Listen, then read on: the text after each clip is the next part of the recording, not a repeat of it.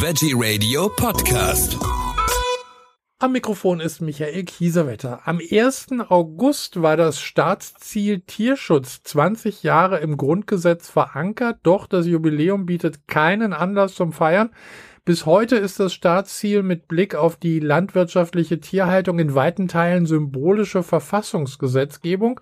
Von einer grundlegenden Verbesserung des Tierschutzes in diesem Bereich in den vergangenen zwei Jahrzehnten kann keine Rede sein. Zu dieser Bewertung kommt ein von vier Pfoten in Auftrag gegebenes juristisches Gutachten. Sie untersuchten, inwieweit der Staatszielbestimmung Tierschutz aktuell Rechnung getragen wird. Zu diesem Thema habe ich jetzt die Expertin für Tiere in der Landwirtschaft Ina Müller-Arnke von Vier Pfoten am Telefon. Hallo, Frau Müller-Arnke. Hallo, ich begrüße Sie. Staatsziel Tierschutz, da zählen für mich auch Tiertransporte dazu. Hat sich da denn wenigstens was getan? Leider viel zu wenig. Also es sah vor ähm, zwei Jahren sah, oder vor einem Jahr sah es mal ganz gut aus. Ähm, und zwar haben einige Bundesländer Erlasse herausgegeben, nachdem dann zumindest die schrecklichen Drittlandexporte, das sind also wirklich ultralange Transporte, wo also schwangere Rinder ähm, Tage bis Wochen lang in Länder außerhalb der EU transportiert werden. Und zumindest diese wollten einige Bundesländer mit diesen Erlassen untersagen. Und einige Genehmigungsbehörden in diesen Bundesländern haben dann auch wirklich konsequent diese Transporte nicht mehr genehmigt. Aber was ist dann passiert?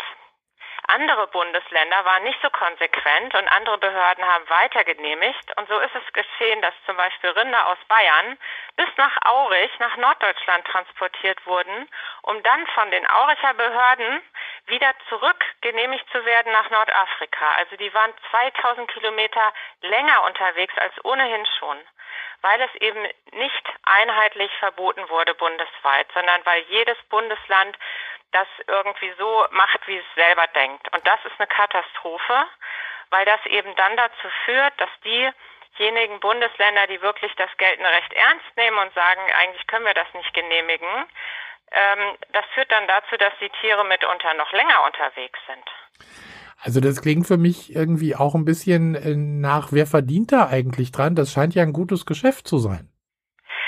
Ja, also wir haben nicht, noch nicht rausbekommen, was eigentlich die Ursache ist dafür, dass ähm, es so genehmigungsfreundliche Behörden gibt.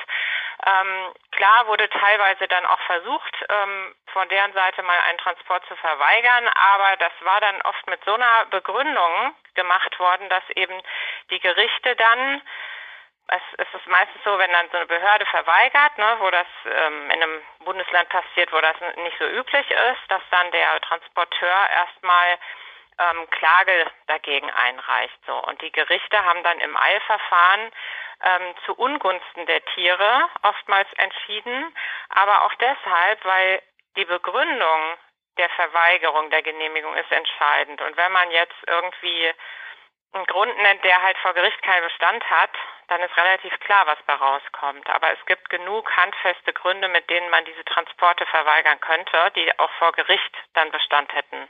Also das heißt, äh, in diesem Falle hat das Gericht äh, nichts damit zu tun, sondern die haben einfach nur nach geltendem Recht entschieden. Es ist so, ähm, es kommt auch immer drauf an, ähm, wer da entscheidet. Also es ist bei Verwaltungsgerichten geschehen und ähm, da sind auch öfter wirklich Begründungen gewesen in diesen Entscheiden, wo man sich fragt, ob das geltende Tierschutzrecht wirklich richtig verstanden wurde, weil das teilweise also dann wirklich verdreht, wo man sich gefragt hat, ähm, das kann doch nicht sein. Ne? Und das ist eben so, dass wirklich was, was mal wirklich wichtig wäre, dass man ein bundeseinheitliches Vorgehen hat. Und diese Möglichkeit gibt es. Wir haben inzwischen ähm, zwei, sogar teilweise drei Rechtsgutachten, die bestätigen, dass ein bundesweites Verbot solcher Transporte in Drittländer möglich ist.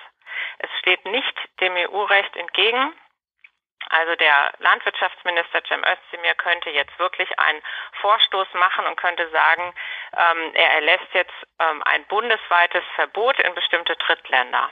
Und warum Ihrer Meinung nach passiert das nicht? Ja, das ist wir nicht. Also wir appellieren nach wie vor an das Landwirtschaftsministerium. Das haben wir auch in der Vergangenheit getan, aber jetzt hatten wir natürlich nochmal nach der Wahl haben wir gedacht, okay, ähm, neue, neue Startchancen. Also vielleicht geschieht das ja noch. Also bislang wurde eben häufig gesagt, dass ähm, es rechtlich nicht so ganz eindeutig ist, ob das mit dem Wettbewerbsrecht der EU konform geht. Ähm, aber durch diese juristischen Gutachten, die existieren, äh, ist dieses Argument nicht mehr haltbar. Und ähm, es wurde auch gesagt, ja, wir brauchen lieber auf EU-Ebene ein Verbot, ne, weil es ist natürlich besser, wenn das EU einheitlich geregelt ist, dass solche Transporte in Drittländer gar nicht mehr stattfinden. Das ist auch richtig. Mhm. Und die EU-Transportverordnung ist auch gerade in Überarbeitung. Aber wir brauchen eben beides. Also wir können nicht auf die EU warten, denn das ist immer abhängig, ob alle Mitgliedstaaten dann so einem Verbot zustimmen. Wir brauchen Länder, die anfangen, diese Transporte nicht mehr zu genehmigen. Und je mehr Mitgliedstaaten das tun und das geltende Recht auch so auslegen, wie es eigentlich sein müsste, dass man nämlich diese Transporte gar nicht genehmigen kann, desto eher würde dann auch ein EU-weites Verbot ähm, zustande kommen. Diese Tiertransporte, sag ich mal, sind ja schon an normalen Tagen barbarisch und äh, die Tiere sind da eingesperrt über Tage ohne Wasser, ohne Futter. Wie ist es denn jetzt gerade bei diesen Temperaturen? Diese, diese Wärme, wird denn da wenigstens auf äh, Tiertransporte verzichtet? Leider auch viel zu wenig. Also wir dringen darauf, dass Transporte, wenn die Außentemperaturen über 25 Grad vorhergesagt werden, dass die gar nicht mehr genehmigt werden, weil dann klar ist, dass es im Transportfahrzeug sowieso über 30 Grad sein wird. Und das ist verboten nach geltendem Recht für Langstreckentransporte. Es ist also nicht erlaubt, Tiere über acht Stunden, also länger als acht Stunden zu transportieren, wenn im Innern des Fahrzeugs mehr als 30 Grad sind. Aber diese Vorschrift wird systematisch gebrochen. Wir sehen das immer wieder bei den äh, ganzen Dokumentationen und auch auf der Straße sieht man es, dass immer wieder ähm, Geflügel, Schweine und Rindertransporter unterwegs sind, obwohl es viel heißer ist, als es sein dürfte. Und deswegen ist es wichtig, dass viel mehr Kontrollen stattfinden, dass eben die Behörden keinerlei Transporte genehmigen, wenn auf irgendeinem Streckenabschnitt, auch, auch am Zielland, das gilt alles bis zum Zielland, wenn irgendwo auf diesen Strecken mehr als 30 Grad Außentemperatur vorhergesagt werden, auf gar keinen Fall genehmigen. Und wir appellieren daran sogar schon bei, was heißt schon, aber sogar wenn 25 Grad ähm, erreicht sind, dass man dann auch nicht mehr genehmigt, weil es ist für die Tiere eine unvorstellbare Qual. Also wenn man selber jetzt im Sommer mal erlebt hat, wie das ist, wenn einem so richtig heiß ist und wenn man so richtig Durst hat und man sich dann vorstellt, dass diese Tiere eingequetscht in diesen stickigen LKWs tagelang dort unterwegs sind und äh, also immer wieder verdursten halt auch Tiere ne, oder ersticken Tiere. Das ist insbesondere bei Geflügeltieren der Fall, aber auch bei Schweinen, weil diese beiden Tierarten können nicht schwitzen. Ja, und dann sterben die halt relativ schnell den Hitzetod. Das ist ein äußerst qualvoller Tod.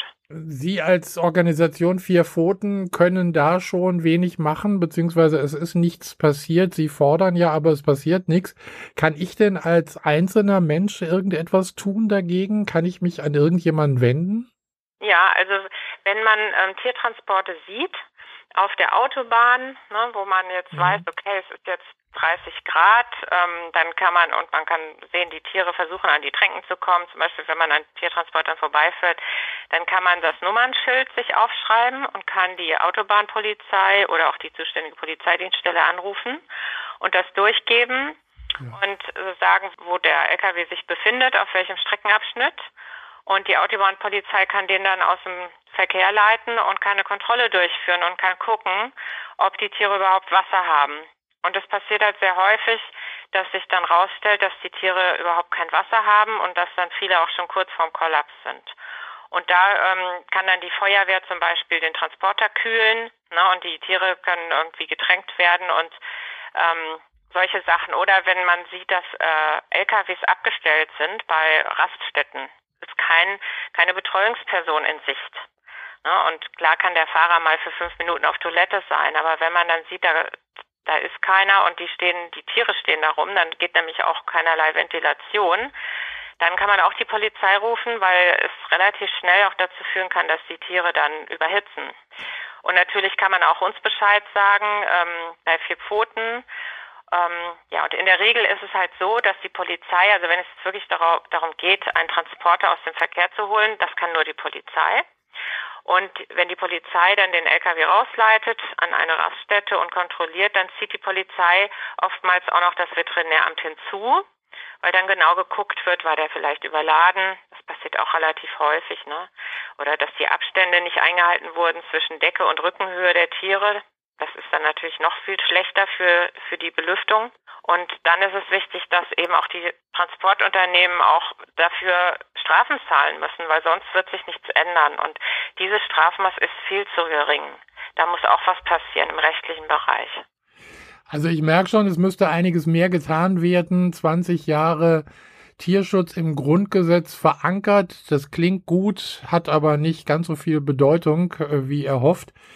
Ina Müller-Arnke von Vier Pfoten, Sie sind die Expertin für Tiere in der Landwirtschaft. Vielen Dank für diese Informationen. Dankeschön. Danke Ihnen.